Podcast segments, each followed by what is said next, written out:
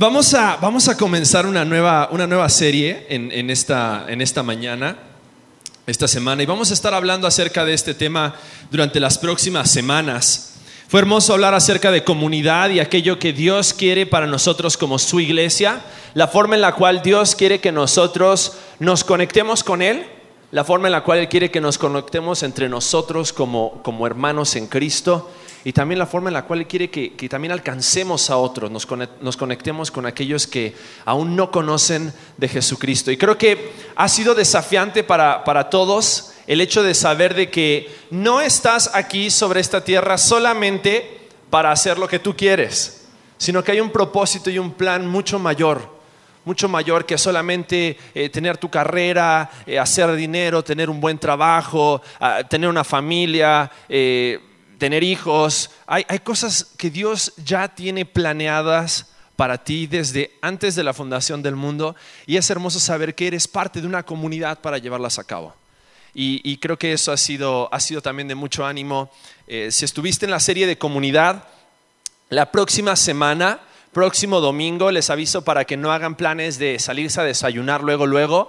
Este, el próximo domingo vamos a tener una reunión para todos los que ya son miembros y para todos los que quieren ser miembros de Conexión Vertical. Si estuviste durante la serie, escuchaste lo que creemos y, cuál es nuestra visión como iglesia y dices, yo quiero ser parte, yo quiero quedarme aquí, yo quiero, yo quiero ver qué es lo que Dios quiere hacer con mi vida a través de, de, esta iglesia. Entonces queremos invitarte a que el próximo domingo puedas quedarte para que podamos tener también un tiempo para platicar acerca de qué es lo que se viene.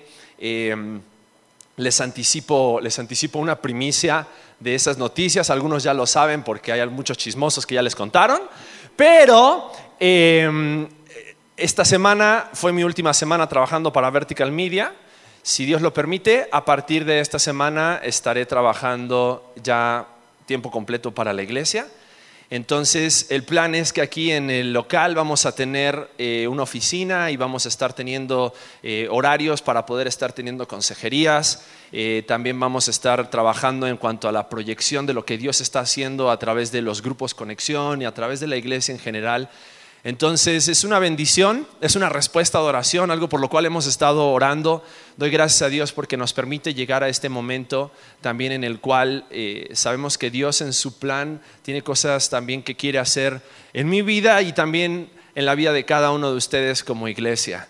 Y sabemos que, sabemos que Dios quiere seguir trabajando en todos nosotros, ¿no? Eso es, eso es algo que jamás nos podemos olvidar. Dios conoce tu carácter, Dios conoce tu corazón, Dios conoce tu personalidad. Y es por eso que vamos a comenzar esta nueva serie que se llama Personalidad versus carácter o carácter versus personalidad. Y vamos a estar describiendo qué es lo que la Biblia nos muestra a través de algunos ejemplos acerca de las distintas personalidades. Y vamos a, estuve haciendo una, una investigación muy interesante acerca de esto de las personalidades. Les, les explico de una vez para que, para que no, no se vayan desilusionados. No soy psicólogo, no soy psicoanalista, ¿ok? Hice mi tarea e hice mi investigación y, y vamos a estar platicando acerca de, acerca de todo esto que, que la psicología utiliza para poder describir las personalidades y para poder entender cómo las personalidades también van relacionadas con ciertas cosas acerca del carácter. Y creo que es importante como iglesia que platiquemos acerca de esto, porque muchas veces pensamos, oye, pero si esa persona ya conoce a Cristo, ¿por qué sigue batallando con esas cosas? ¿O por qué me sigue haciendo esas groserías? ¿No? Esa palabra que yo no entiendo me hace groserías. O sea, ¿qué te hizo señas con las manos o qué? O sea, ni que no, o sea, no, es que no me habló, es que no me saludó, es que pasó y me hizo unas caras y me dio vuelta los ojos y, y todo ese tipo de cosas que, ojo, muchas veces no tienen que ver con el carácter. En algunas ocasiones tiene que ver con la personalidad de, la, de, de ese individuo. O sea, algunos de repente dicen, Pablo, es que pasaste y no me saludaste. Perdón, pero soy muy distraído. Entonces vamos a estar viendo qué cosas tienen que ver con la personalidad y qué cosas tienen que ver con fallas en nuestro carácter, debilidades en nuestro carácter y también en nuestra personalidad. Entonces vamos a estar platicando acerca de eso porque creo que es interesante que podamos estar analizando cada uno su corazón, cada uno su conducta, cada uno su personalidad y entender qué tanto necesitamos de Dios. ¿Qué tanto necesitamos de Dios para poder realmente ser los hombres y mujeres que Él quiere que seamos? Entonces vamos a orar. Quiero invitarte a que cierres tus ojos. Yo sé que este va a ser un tema que, que, va a tocar tu vida, estoy seguro. Tocó la mía mientras estudiaba. Y estoy seguro que Dios va a hablar a cada uno de nuestros corazones para que podamos permitir su obrar y su transformación en cada uno de nosotros. Padre, Venimos en este momento delante de ti para pedirte que tú nos hables. Necesitamos escuchar tu voz. Necesitamos, Dios, que tú nos enseñes, que tú nos muestres a través de, de, los estudios que se han hecho, pero también de los ejemplos de tu palabra. Tú nos enseñes, Padre, qué es lo que tú quieres seguir haciendo en nuestras vidas. Sabemos que tú comenzaste una obra en nuestros corazones el día en que te conocimos el día en que conocimos a Jesucristo como nuestro Salvador y la quieres seguir perfeccionando. Por eso venimos hoy delante de ti a pedirte que nos hables, que nos transformes. Espíritu Santo, penetra hasta lo más profundo de nuestro corazón con tu palabra, lo más profundo de nuestras mentes. Revela lo que hay en nuestros corazones. Revela, Señor, las intenciones de nuestro corazón. Porque queremos ser limpios Queremos tener vidas congruentes. Queremos agradarte, oh Dios. Por eso te lo pedimos en el nombre de Cristo Jesús. Amén. Antes que empecemos a describir el carácter y la personalidad, quiero decirte algo. Por más débil, por más podrido, me gusta usar esa palabra, por más podrido que esté tu carácter, Dios tiene el poder para cambiarlo. Dios tiene el poder para hacer de ti una persona útil en sus manos. Y es por eso que vamos a ver algunos ejemplos de la palabra. Porque, porque desde el día que Dios te creó, Dios ya sabía con qué personalidad ibas a salir. Dios ya sabía. Cuando tú naciste, a lo mejor tus papás, por la manera en la que llorabas, decían, no, hombre, este va a ser terrible, terco, llorón. Y a lo mejor después cuando fuiste creciendo tu personalidad y tu carácter fue otra. Pero sabes que a Dios no le sorprende tu personalidad, tu carácter, tus debilidades. Dios te conoce. Y te conoce tanto, te conoce tanto que por eso nos ha dado su espíritu. Para que a través de su espíritu nosotros podamos tener un carácter controlado y una personalidad transformada en sus manos para ser usados por Él. Y vamos entonces a platicar un poquito acerca de esto. Y quiero mostrarte una foto. Quiero mostrarte una foto acerca de un hombre. ¿Alguno reconoce a este hombre? ¿No? ¿No se te hace conocido? ¿No lo viste en la calle algún día? Es Hipócrates. 400 años antes de Cristo, Hipócrates era, era, un estudioso, es más conocido como el padre de la medicina, pero era un estudioso acerca también del temperamento y acerca de la personalidad del hombre, acerca del carácter del ser humano. Hipócrates comenzó en sus estudios a definir que hay cuatro distintas personalidades o temperamentos. Y estas cuatro distintas personalidades o temperamentos las van a ver en la pantalla y son acerca de las cuatro cosas que vamos a estar hablando durante estas semanas. Cada uno de estos temperamentos son diferentes, pero como seres humanos podemos llegar a tener uno, dos o hasta tres de estos temperamentos en nuestra forma de actuar. Estos temperamentos o personalidades son el sanguíneo, el colérico, melancólico y el flemático. Ahora, estos, muchas veces estos cuatro se, se resumen en dos. Flemático no significa que tenga flemas, ¿ok? Vamos a explicar más adelante acerca de esto. Pero solamente para aclarar, si alguno dice, yo sí soy flemático, no estamos hablando acerca de eso. Em, pero cada uno de estos, muchas, muchas personas, muchos psicólogos, psicoanalistas, resumen estas cuatro personalidades en dos, el extrovertido y el introvertido. Porque tiene mucho que ver con eso, tiene mucho que ver con eso. Porque cada vez que nosotros vamos investigando más acerca de los psicólogos, los consejeros, vamos investigando más acerca de esto, es interesante, es interesante que es evidente que cada una de estas cualidades existen en el hombre como cualidades, como personalidades, como temperamentos. Y tal vez alguna vez has escuchado hablar acerca de esto, tal vez inclusive has tomado algún curso con tu empresa o, donde has estado para poder analizar cuál de, estas es tu personalidad o cuál de estas es tu temperamento y entonces poder agarrar y sobrellevar tu temperamento. Hay muchos estudios acerca de esto.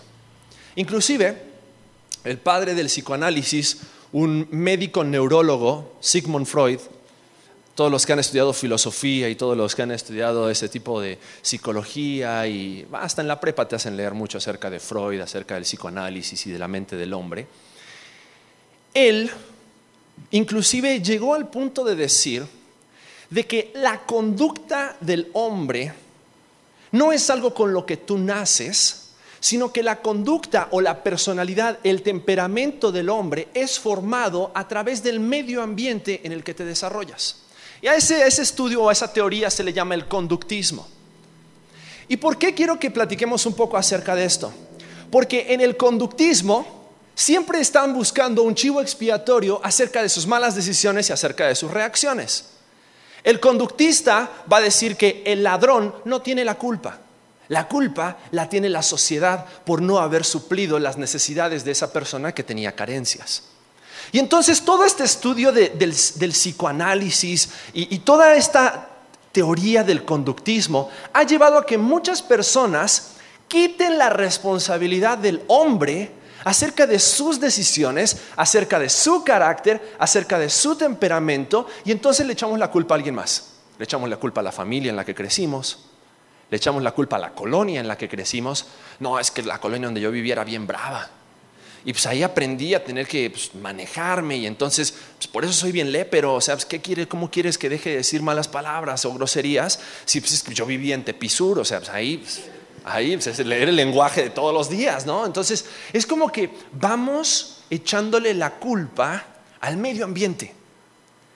Y Freud, en esta teoría, obviamente, intenta descartar y sacar a Dios. Eso no es nada nuevo ¿Por qué? Porque cada una de estas teorías lo que intentan hacer es hacer ver que el hombre tiene la capacidad de poder cambiar su medio ambiente y entonces, por lo tanto, cambiar su temperamento, cambiar su personalidad.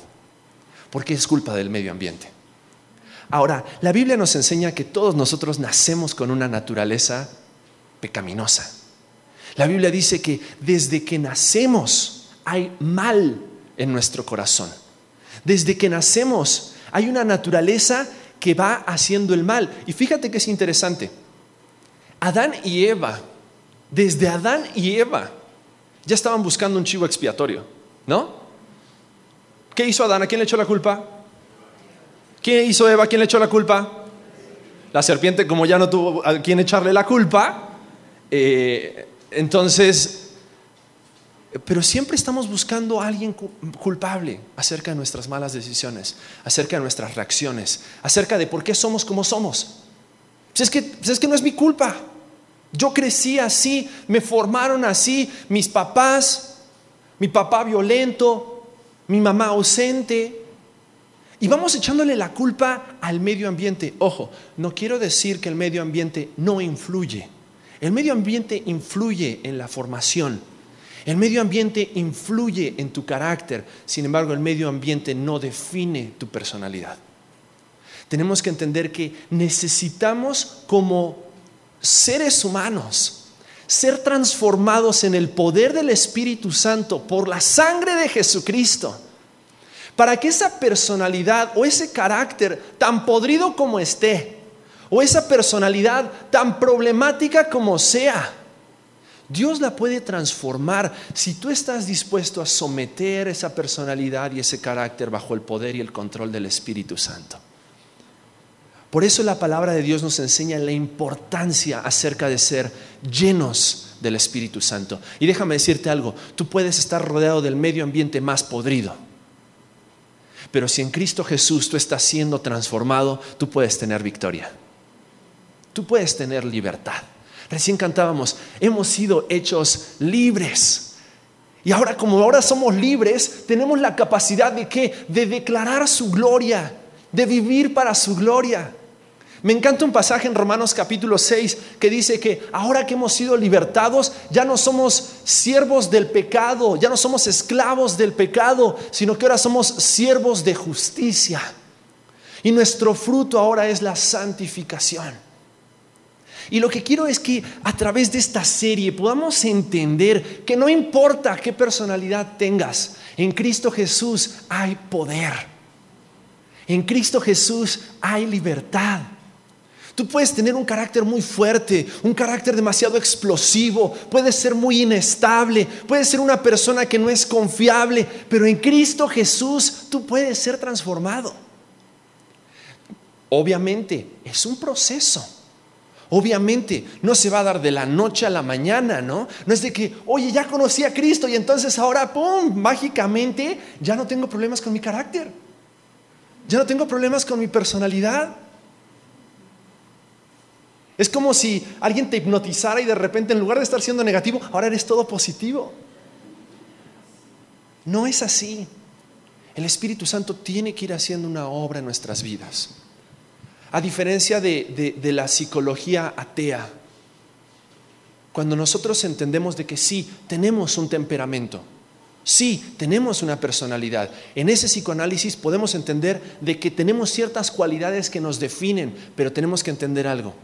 No eres tú ni yo los que lo vamos a cambiar, sino solamente Jesucristo, el único capaz de hacer la obra en nuestras vidas de transformación para que nosotros podamos ser instrumentos útiles para su gloria. La Biblia dice que todos nacemos con una naturaleza pecaminosa. Y obviamente esa naturaleza pecaminosa se evidencia a través de nuestra personalidad y nuestro carácter. Se evidencia. Cada vez que tú conoces a una persona te vas dando cuenta de cosas acerca de una persona y mientras más lo conoces, más te das cuenta de cosas.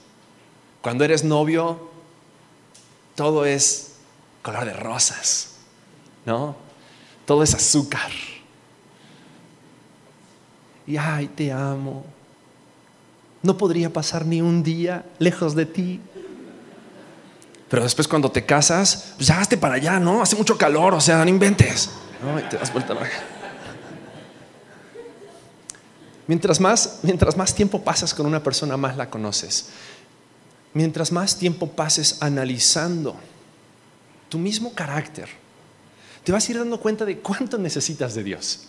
Yo me doy cuenta todos los días. Todos los días me doy cuenta de cuánto necesito de Jesucristo. Cuánto necesito del Evangelio. Yo mismo predicarme el Evangelio. No que cada vez que, tengo una falla en mi carácter tomo una decisión por Cristo de nuevo, pero, pero sí el hecho de recordarme, recordarme de que necesito a Jesucristo. Necesito el poder transformador del Evangelio en mi vida.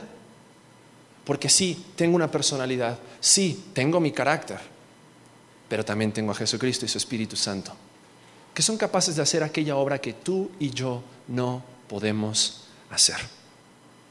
Necesitamos el poder de Jesucristo para poder contrarrestar todas las debilidades humanas, todas nuestras falencias.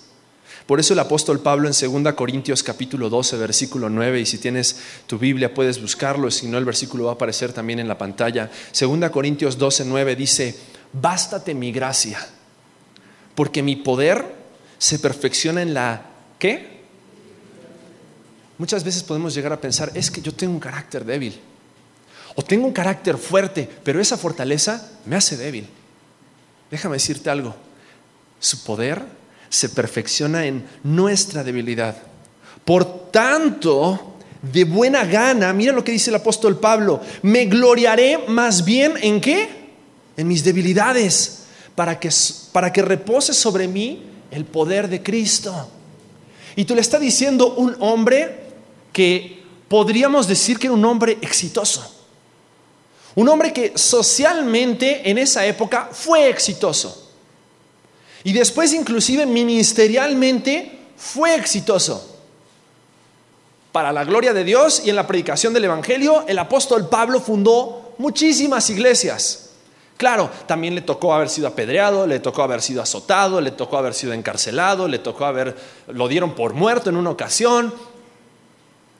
Sin embargo, el apóstol Pablo decía, yo soy débil, yo tengo debilidades. Versículos anteriores decía, me ha sido dado un aguijón en la carne es como que Dios ha puesto algo en mi vida para recordarme que cuando yo soy débil, en Él soy fuerte. Y no me extrañaría que muchos de nosotros tengamos que lidiar con nuestro carácter y con nuestra personalidad para darnos cuenta que necesitamos de Dios. Porque hay muchas cosas que tal vez podemos llegar a lograr a través de nuestro carácter. Tal vez tú puedes llegar a lograr un ascenso a través de tu carácter, pasándole por encima de la cabeza de todas las demás personas en tu trabajo. Pero tal vez Dios trabajando en tu carácter igual te puede dar ese ascenso. Pero simplemente entendiendo de que, de que es Dios. Es Dios el único y capaz de hacer la obra en tu vida y en mi vida que tanto anhelamos, que tanto necesitamos, que tanto deseamos. La única forma de vencer esas debilidades, esas falencias de carácter, de personalidad, está en Cristo. Está en Cristo, no está en, no está en terapia. No hay mejor terapia que ir a la palabra de Dios. No hay mejor forma de poder agarrar y de poder recibir de parte de Dios el consejo necesario para que tú y yo seamos transformados. El consejo de la palabra de Dios es lo que tú y yo necesitamos y la palabra de Dios está llena de consejos acerca de carácter y acerca de personalidad. Está llena de ejemplos acerca de carácter débiles y caracteres fuertes. Ahora, si hay algo que tenemos que tener muy, muy, muy cuidado, mucho cuidado, es en que debemos de ser sinceros con nosotros mismos. Y a lo largo de esta serie, a lo largo de estas pláticas, tenemos que ser sinceros y tenemos que quitar de lado todo tipo de barreras y todo tipo de máscaras que podamos llevar. La personalidad muchas veces se representa con máscaras. Porque muchas veces nosotros hay ciertas personalidades que nos gustan, ¿no?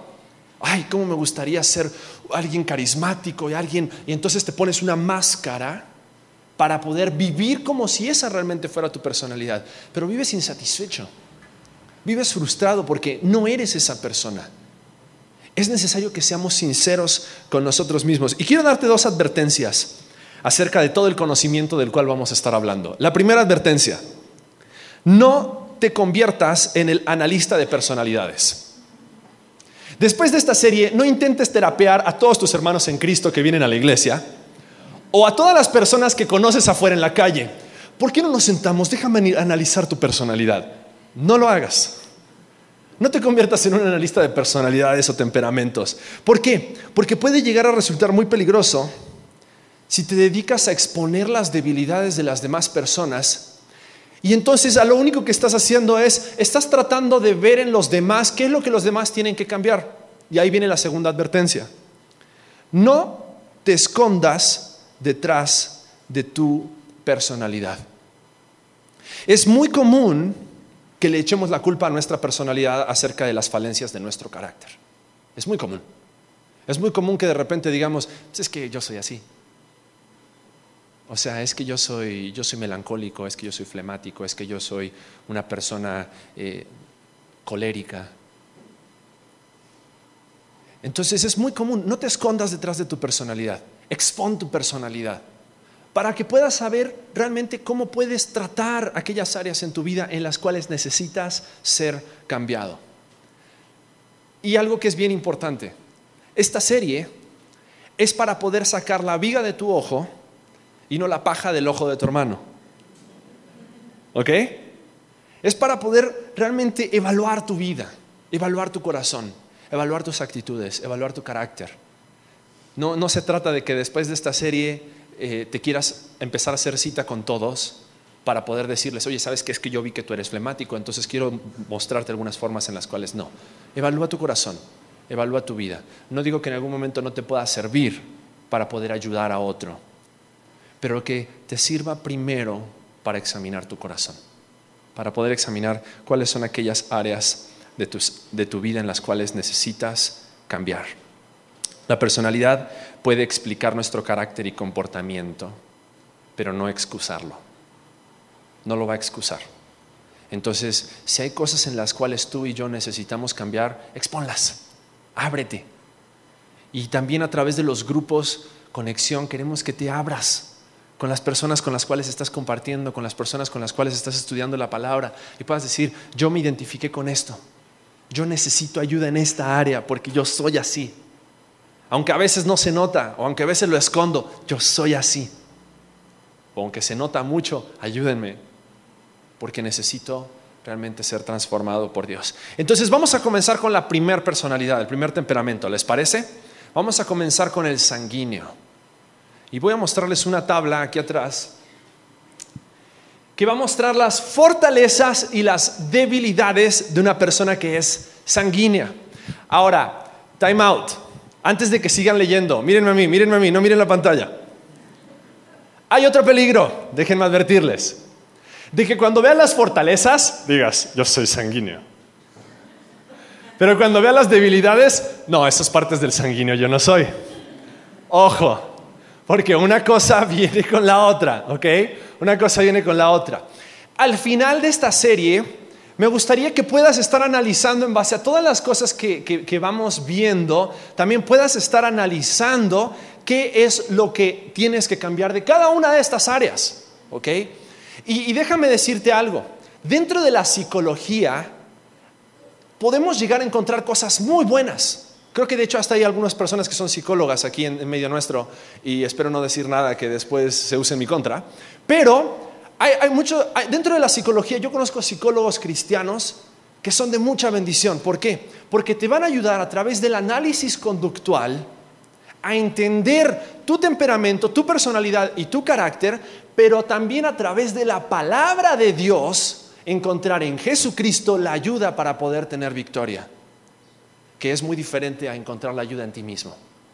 Porque en ti mismo lo único que hay es pecado. Pero en Cristo Jesús hay libertad. Entonces, vamos a ver acá fortalezas. Las fortalezas de una persona que es sanguínea es una persona que es conversador, expresivo, entusiasta, cálido, bien parecido, amigable, compasivo y sin cuidados. O sea, es una persona que no tiene preocupaciones, es una persona que es, que es extrovertida. Pero también tiene sus debilidades. Es débil de carácter, es inestable, es indisciplinado, es inquieto, no es confiable, es egocéntrico, es exagerado, es ruidoso y al mismo tiempo es temeroso. Temeroso. ¿Algún sanguíneo aquí? No levante la mano. ¿Algún sanguíneo aquí? Yo creo que hay varios. Que tal vez nos podemos llegar a identificar con algunas cualidades, cualidades que podemos ver en esta lista acerca de quién es una persona que es sanguínea. Ahora, el ejemplo bíblico de esta personalidad y que vamos a estar leyendo algunos pasajes va a ser el apóstol Pedro. Pedro es el mejor ejemplo de una persona sanguínea. De Pedro se habla muchísimo y vamos a hablar algunas cualidades también acerca del sanguíneo como para que podamos entender un poquito más acerca de esta personalidad, algunas características de la persona sanguínea, déjame leértelas. La persona sanguínea es cálida, amable y expresivo, atrae a la gente como un imán, le encanta hacer conversación, es optimista y generalmente es el alma de la fiesta. Es generoso y compasivo y se adapta con facilidad a distintos ambientes con demasiada frecuencia, ataca también rasgos de un carácter débil. Emocionalmente es inestable e inquieto y un tanto explosivo y egoísta. Muestra un exterior intrépido, pero escondiendo su inseguridad y temor interior. Los sanguíneos generalmente son buenos vendedores, oradores, actores, pero no son tan buenos líderes. Estas son las cualidades de un sanguíneo. ¿Y por qué acerca de Pedro? Definitivamente Pedro es una de las personas de quienes más se habla en el Nuevo Testamento, más en la parte de los evangelios. Es una de las personas que más conversaciones tuvo con Jesús y Jesús tuvo con él. Fue una persona que dijo las cosas, decía las cosas sin filtro. ¿Conoces alguna de esas personas? Alguna persona que no tiene miedo acerca de lo que dice. Generalmente esas personas se excusan, es que yo soy muy honesto, ¿no? Dicen, es que yo soy muy transparente, o sea, yo, yo no puedo andar con vueltas. Bueno, es una persona sanguínea, una persona que no tiene miedo, una persona que habla y dice las cosas de frente, no tiene pelos en la lengua. Pedro era así. Pedro muchas veces en lugar de quedarse callado, decía las cosas. Y a lo mejor en algunas veces le salió bien, en otras veces no le salió tan bien y vamos a ver algunos de esos ejemplos. Pero Pedro también fue quien hizo las declaraciones más valientes acerca de Jesús, pero también fue el que hizo las declaraciones más desafiantes a Jesús y que incluso llegó a negar a Jesús por su temor. Pedro demostraba mucha firmeza, demostraba mucho valor, le cortó la oreja a uno de los siervos del sumo sacerdote que vinieron a, apresar a Jesús, pero horas después estaba negando a Jesús frente a una mujer que le preguntó eh, eh, junto a una fogata, le preguntó, oye, este, yo te vi con Jesús. No, ¿cuándo? Ha de haber sido otro, todos llevamos túnicas. ¿No? Era una persona que tal vez en cierta forma demostraba ese valor, ese ímpetu, ese empuje y decía, Jesús, por ti nosotros moriremos. Y después, era una persona que cuando las cosas, cuando las papas quemaban, se fue a esconder y negó a Jesús tres veces. Y, esas son las características de, un sanguíneo, son las características de una persona que tiene este tipo de, carácter, este tipo de personalidad. Ahora, ¿por qué digo que, tenemos que tener cuidado de no solamente enfocarnos en las fortalezas, sino también en las debilidades? Porque sería muy fácil, a todos nos gustaría a lo mejor ser un sanguíneo en cuanto a las fortalezas. A todos nos encantaría tener tal vez ese tipo de cualidades de características en nuestra personalidad y nuestro temperamento. Pero ¿a quién le gusta ser egocéntrico? ¿A quién le gusta ser inquieto? ¿A quién le gusta ser indisciplinado y por lo tanto no confiable? Yo creo que a nadie. A nadie le gusta que las personas no puedan confiar en ti porque eres una persona que, que hoy estás aquí súper bien, súper emocionado y mañana estás acá. A nadie. Pero es importante que lo analicemos y que también examinemos nuestro corazón, porque en medio de estas cualidades y de estas características, también Jesucristo a través de su poder, Él quiere tomar nuestras debilidades y aprovechar de nuestras fortalezas para ser usados por Él. Porque así como Pedro tal vez de repente era una persona que tenía estas cualidades de carácter y de su personalidad, al mismo tiempo fue utilizado por Dios de una manera poderosísima poderosísima. Y algo que quiero que entendamos y nos quede bien claro es lo siguiente. Dios en su poder no tiene límites. No tiene límites. Dios puede utilizar a una persona sanguínea, flemática, melancólica, colérica. Dios no tiene límites. Y te lo digo por qué, porque cada una de estas cualidades de personalidad vamos a ir analizando, analizando hombres que Dios utilizó grandemente con esa personalidad. Porque muchas veces tendemos a descartar, descartarnos a nosotros mismos o descartar a las demás personas. Tendemos a ser muy, muy prejuiciosos acerca del carácter que las demás personas tienen o que nosotros mismos tenemos. Pero necesitamos ver a través de los ojos de Jesucristo la gracia por la cual Dios decidió darte personalidad, carácter, pero también su Espíritu Santo para transformar las otras dos. Pedro era una persona que era demasiado calurosa. Sus faltas eran muy evidentes, pero ¿por qué? Porque era una persona que actuaba en base a su corazón. Su corazón era ardiente.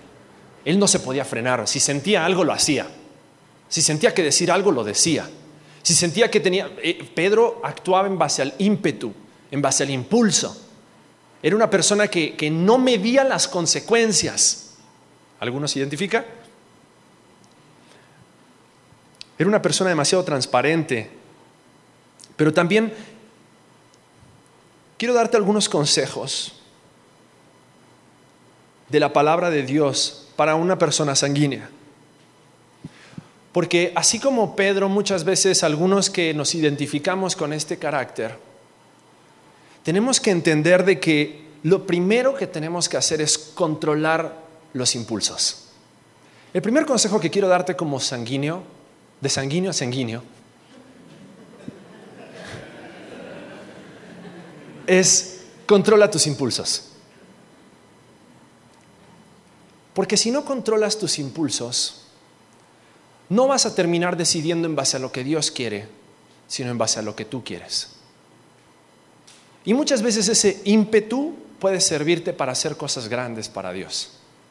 Pero al mismo tiempo ese ímpetu te puede llevar a cometer graves errores. Cuando Jesús llamó a Pedro, dice la Biblia que Pedro dice que Pedro les dijo, "Vengan en pos de mí y yo en lugar de hacerlos pescadores de peces, los voy a hacer pescadores de hombres." Y Pedro dice que en el momento dejó las redes y siguió a Jesús. ¿De qué te habla eso? Ímpetu, decisión. ¿Qué dijo? Pues, de aquí soy. Sé pescar, sé enmendar redes, pero ahora en lugar de peces voy a pescar hombres. Voy. ¿Con qué valor, no? Tal vez Pedro no se imaginaba lo que iba a suceder, no se imaginaba las cosas por las cuales iba a pasar. Pero, pero, pero Pedro, desde el momento en que fue llamado, podemos ver ese, ese impulso, ese ímpetu acerca de sí mismo. Y en Mateo capítulo 14, cuenta una historia cuando Jesús apareció caminando sobre el agua. ¿Alguno ha escuchado esa historia? Jesús está caminando sobre el agua y están todos los discípulos en la barca, había una tormenta Dice que las olas eran grandes, el viento era fuerte. Y de repente ven a Jesús caminando sobre el agua. Y claro, le echamos a Pedro muchas veces de que no tuvo fe y se hundió. Pero fue lo único que dijo, Jesús, si eres tú, manda que yo camine sobre el agua. Y entonces Pedro agarró y se bajó de la barca. Impetuoso, impulsivo. Se bajó de la barca. Pero Pedro no midió las consecuencias, porque Pedro estaba confiando en sus fuerzas. Claro, vio a Jesús, pero ¿qué pasó cuando de repente vio las olas, vio el viento, que eran grandes, y vio la tormenta? Dice que cuando vio las olas y el viento, tuvo miedo y se hundió. ¿Recuerdan las características acerca del sanguíneo? Es una persona que puede demostrar mucho valor, impulso, ímpetu, sabe a dónde quiere ir, pero de repente, cuando no mide las consecuencias, se da cuenta de la realidad y entonces ¿qué tiene? Miedo. Tiene miedo. Y el miedo muchas veces te paraliza. En este caso, Pedro perdió su fe. Se olvidó de que era Jesús el que estaba del otro lado. Se olvidó de que era Jesús el que estaba caminando sobre el agua. Y cuando nosotros vamos analizando muchas veces la forma en la cual nosotros actuamos, muchas veces actuamos impulsivamente. Muchas veces actuamos en base a lo que nos gusta en lugar de lo que debemos hacer. Muchas veces actuamos en base a lo que queremos en lugar de lo que Dios quiere. Y como sanguíneos, algo que tenemos que cuidar es controlar los impulsos. Porque si nosotros no controlamos nuestros impulsos, vamos a ser erráticos. Vamos a ser personas que nos la pasamos pidiendo perdón por de malas decisiones que vamos tomando, en lugar de buscar la guía de Dios para tomar las decisiones correctas. Controla tus impulsos, controla tus emociones, controla tu ímpetu, controla tus fuerzas. Busca la guía de Dios para que entonces pueda ser utilizado ese ímpetu y ese valor y ese impulso para la gloria de Dios. Un sanguíneo controlado por el poder del Espíritu Santo sabrá tomar con valor los pasos de fe que Dios le pide, pero cuando Dios lo pide, no cuando Él quiere. Un sanguíneo también sabrá esperar y confiar en que Dios cumplirá fielmente sus promesas, pero no por lo que Dios hace, sino por quien Dios es. Yo no tengo que ir tomando decisiones porque los factores se alinean, porque las estrellas se alinean, sino porque Dios lo muestra claramente, su voluntad. Pero como sanguíneos muchas veces podemos ver a Dios en todos lados. Y es importante analizar, analizar y controlar esos impulsos. En lugar de ajustarse al mirar las circunstancias, asustarse al mirar las circunstancias, un sanguíneo lleno del Espíritu Santo va a poner su mirada en Jesús, el autor y consumador de nuestra fe. Un pasaje para el sanguíneo, Salmo 37, 34, dice, espera en Jehová y guarda su camino. Espera en Jehová, espera en Dios, confía en Dios. ¿Y qué dice? Guarda su camino. No te apresures. No intentes buscar atajos. No intentes buscar otra forma de llegar al centro de la voluntad de Dios cuando Dios te dice, este es mi camino, cuídalo, guárdalo. Tú permanece en este camino, vas a llegar a donde yo quiero que llegues. No seas acelerado, no intentes llegar por otro lado. Espera, confía. Y al final del versículo dice, y Él te exaltará para heredar la tierra. Cuando sean destruidos los pecadores, lo verás. Deja que sea Dios quien te recompense. No busques la recompensa en tus manos.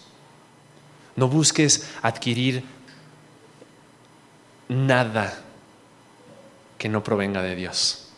Espera, controla tus impulsos. Segundo consejo para el sanguíneo.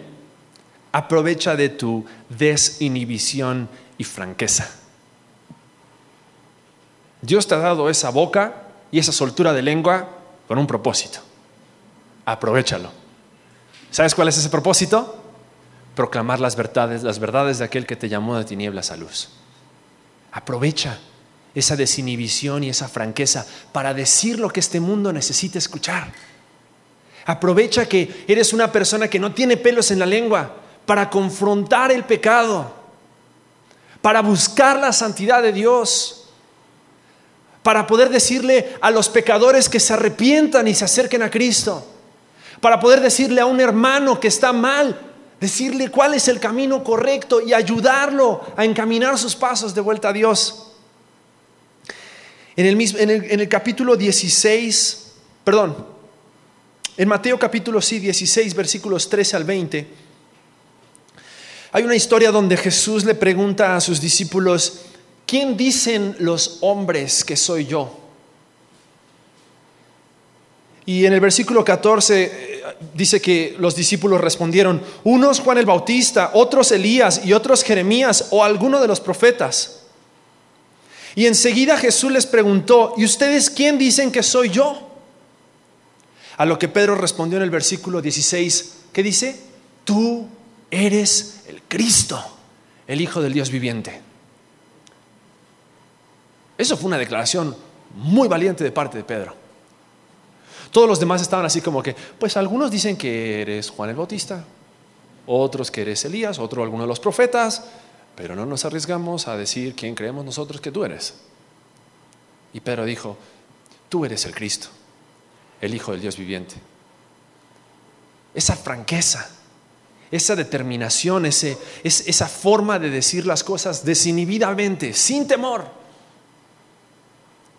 Dios lo utilizó para que Pedro, no solamente en ese momento, sino después en Hechos capítulo 2, lleno del Espíritu Santo, predicar el Evangelio a más de tres mil personas. Ahora, acordémonos quién era Pedro.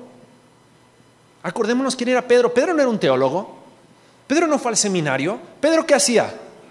Era pescador. Pero Pedro no tenía problema de decir las cosas. Y así como se las dijo a Jesús, así como dijo muchas veces, sarta de barbaridades, en Hechos capítulo 2 les dijo las cosas como son a los israelitas. Ustedes lo crucificaron, ustedes que negaron a los profetas, ustedes que los mataron, ustedes necesitan a Jesucristo. Y predicó con denuedo, predicó con valor, predicó con poder, aprovechando esa franqueza que Dios le había dado dentro de su personalidad. ¿Para qué? Para que más de tres mil personas ese día llegaran a los pies de Cristo. Eso es lo que un sanguíneo lleno del Espíritu Santo es capaz de hacer. Un sanguíneo, una persona que está dispuesta a someter su carácter bajo el poder de Dios, someter esa personalidad bajo la guía de Dios, para que sea Dios el que explote tu personalidad y tu carácter, no tú, no tú, no yo, sino Dios. Y a través de eso, toda la gloria sea para Él. Porque vemos a Pedro, sí, una persona franca, pero una persona que no sabía hablar. Pero lleno del Espíritu Santo, con la personalidad de Pedro, era una bomba de tiempo. Porque en cualquier momento iba a explotar. Y así fue. Dios lo utilizó para ser uno de los pilares de la iglesia apostólica. La iglesia de Jerusalén, la iglesia que se convirtió en el referente de la iglesia cristiana. Aprovecha, aprovecha tu desinhibición y tu franqueza. Y último consejo para los sanguíneos. Cuídate del egoísmo y de buscar solo tus intereses. Cuídate. Porque el sanguíneo generalmente tiene esa tendencia. Tiene la tendencia de estar buscando lo que a él le conviene en lugar de lo que le conviene a las demás personas. Cuídate. Déjame decirte algo. Controlado por el Espíritu Santo, bajo el dominio del Espíritu Santo, puedes tener victoria en esa área. Pero sin la ayuda, sin el poder del Espíritu Santo, esa puede ser la peor de tus ruinas. El egoísmo y buscar tus propios intereses. En ese mismo capítulo 16 de Mateo, después de que Pedro había hecho esa declaración de que Cristo es el Hijo de Dios, del Dios viviente, metió la pata olímpicamente mostrando realmente lo que estaba en su corazón. Porque cuando Jesús estaba preparando el corazón de los discípulos, diciéndoles cuál era el propósito, Él había venido a morir, Él había venido a derramar su sangre para que los pecadores sean perdonados. Llega Pedro en el versículo 22 del capítulo 16 y dice, entonces Pedro, tomándolo aparte, comenzó a reconvenirle diciendo, Señor, ten compasión de ti, en ninguna manera esto te acontezca. Ahora, ¿tú crees que Pedro estaba pensando en el bien de la humanidad? No. Pedro está pensando, Señor, si tú te mueres, entonces ¿qué hacemos? Tenía miedo. Pedro en quién estaba pensando? En sí mismo. Y Pedro en este momento demuestra un deseo egoísta. Satanás, y, Jesús le responde de una manera muy fuerte, versículo 23, Jesús le dice, quítate de mí, Satanás. Pedro, me eres tropiezo. ¿Por qué? Porque no pones la mira en las cosas de Dios, sino en las de los. Cuidado. No pongas las cosas, la mira en tus cosas, en tus deseos, en tus afanes, en lo que a ti te conviene. No seas egoísta. Piensa en el propósito superior que Dios tiene para tu vida. Como sanguíneos es muy fácil perderte. Es muy fácil por el empuje que traes y por la velocidad que traes y por porque quieres llegar a esa meta, es muy fácil empezar a ver por lo que a ti te conviene y lo que va a ser más rápido tu camino en lugar de pensar en lo que los demás necesitan. Cuídate del egoísmo. Cuídate de solamente pensar en ti. Por esta razón debemos de tener cuidado porque el diablo siempre va a querer poner tropiezo a los planes de Dios. ¿Viste cómo le dijo Jesús? Me eres de tropiezo. Estás queriendo frenar el proceso, el plan de Dios para mi vida. Y el diablo siempre es especialista en eso. En querer frenar el propósito de Dios para nosotros. Y en muchas ocasiones va a utilizar nuestra personalidad, va a utilizar nuestro carácter. Porque no hace falta mucho. No hace falta mucho para que tu carácter, lejos de la influencia y del poder del Espíritu Santo, se convierta en una bomba. Pero en las manos de Dios y bajo el poder del Espíritu Santo, Dios puede hacer cosas con tu personalidad y con tu carácter. Así que, sanguíneos, y podríamos hablar ahorita acerca de todos los demás eh, temperamentos, pero vamos a dejar al siguiente para la siguiente semana. Vamos a estar hablando uno cada semana, pero quiero, quiero animarte a algo. Quiero animarte a que podamos estar evaluando nuestro corazón. Tal vez no eres un sanguíneo, pero tal vez hay ciertas características de las cuales te identificas acerca del sanguíneo. Tal vez hay ciertas cosas de las cuales hemos hablado o de las cuales mostramos en la pantalla con las cuales tú sabes que son tus debilidades. Y tal vez piensas, ¿será que Dios puede tomar eso y utilizarlo para su gloria? Déjame decirte, Él puede. Él puede. Ya para terminar, quiero que sepas que Dios tiene el poder, tiene la capacidad, dice la Biblia, para tomar lo vil y lo menospreciado. Dice que su sabiduría no es la sabiduría de los hombres, porque Dios conoce mucho más tu temperamento que tú. Dios conoce mucho más tu carácter que tú. Dios conoce mucho más tus actitudes que tú. Y Él lo único que quiere es que tú abras tu corazón y que tú le digas, Dios te necesito, ayúdame. Yo soy ese. Yo soy como Pedro. Soy acelerado, soy impulsivo, soy inestable. Hoy quiero esto, mañana quiero lo otro. Necesito. Te necesito. Quiero que transformes, transformes aquellas áreas en las cuales soy débil para que, como decía el apóstol Pablo, en aquellas áreas que soy débil, yo sé que en Cristo soy fuerte.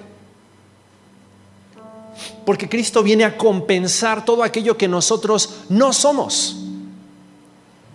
Y en su Espíritu Santo Él viene a guiarnos y a mostrarnos aquellas cosas que, en las cuales debemos cambiar y aquellas cosas que debemos hacer.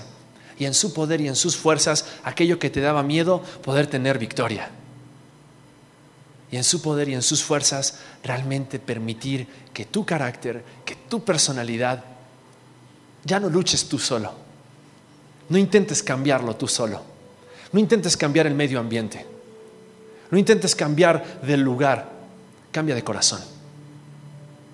Permite que Cristo haga la obra que Él quiere hacer en ti. Y de esa manera vamos a ver a Dios transformando nuestras vidas. Quiero invitarte a que cierres tus ojos.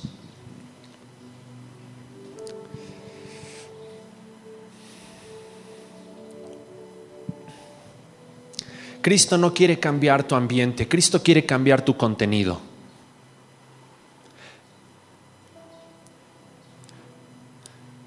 Muchas personas, muchos analistas, psicoanalistas van a intentar llenarte de ti mismo para que al llenarte de ti mismo tú te puedas sentir satisfecho.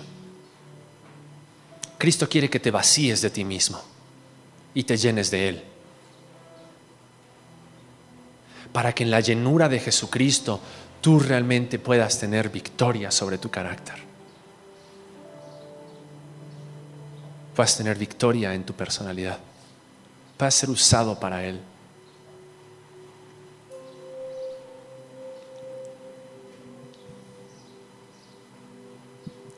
Tal vez estás aquí y, sabes que necesitas ser cambiado. Sabes que necesitas ser transformado. Dile ahí donde estás, dile Dios, ayúdame. Dios necesito de tu espíritu. Porque tal vez he sido egoísta. He buscado mis propios intereses. He sido impulsivo, errático. He tomado malas decisiones. No he buscado tu guía, tu sabiduría. No he permitido tu control en mi vida. Te necesito, Dios. Te necesito, Dios. O tal vez te encuentras ahí donde estás por primera vez escuchando acerca de un Jesús que te quiere transformar. Un Jesús que te quiere limpiar, que te quiere salvar.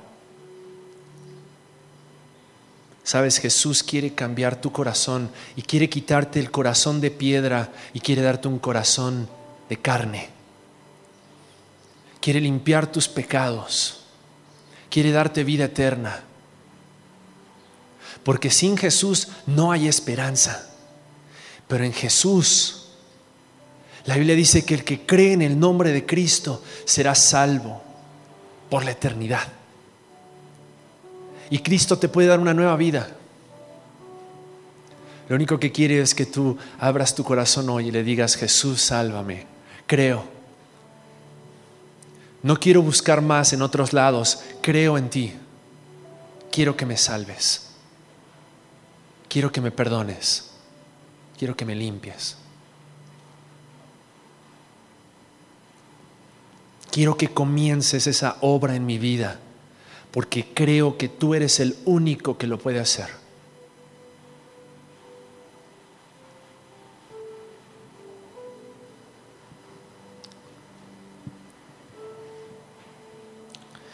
Dios, gracias. Gracias por tu palabra. Gracias Señor porque nos enseñas y nos muestras a través del ejemplo de Pedro, un hombre que tenía su carácter, tenía una personalidad complicada, pero tú decidiste usarlo para tu gloria. Por eso, Padre, queremos poner nuestros corazones delante de ti. Al estudiar cada una de estas conductas, temperamentos, queremos pedirte, Dios, que hagas lo que solamente tú puedes hacer quites, quites Señor todo aquello de nuestra vieja vida y pongas tu vida, la vida de Cristo en nosotros. Ayúdanos Señor a poder ser ejemplo a este mundo de lo que tú puedes hacer en la vida de una persona que permite ser controlada por ti, transformada por ti.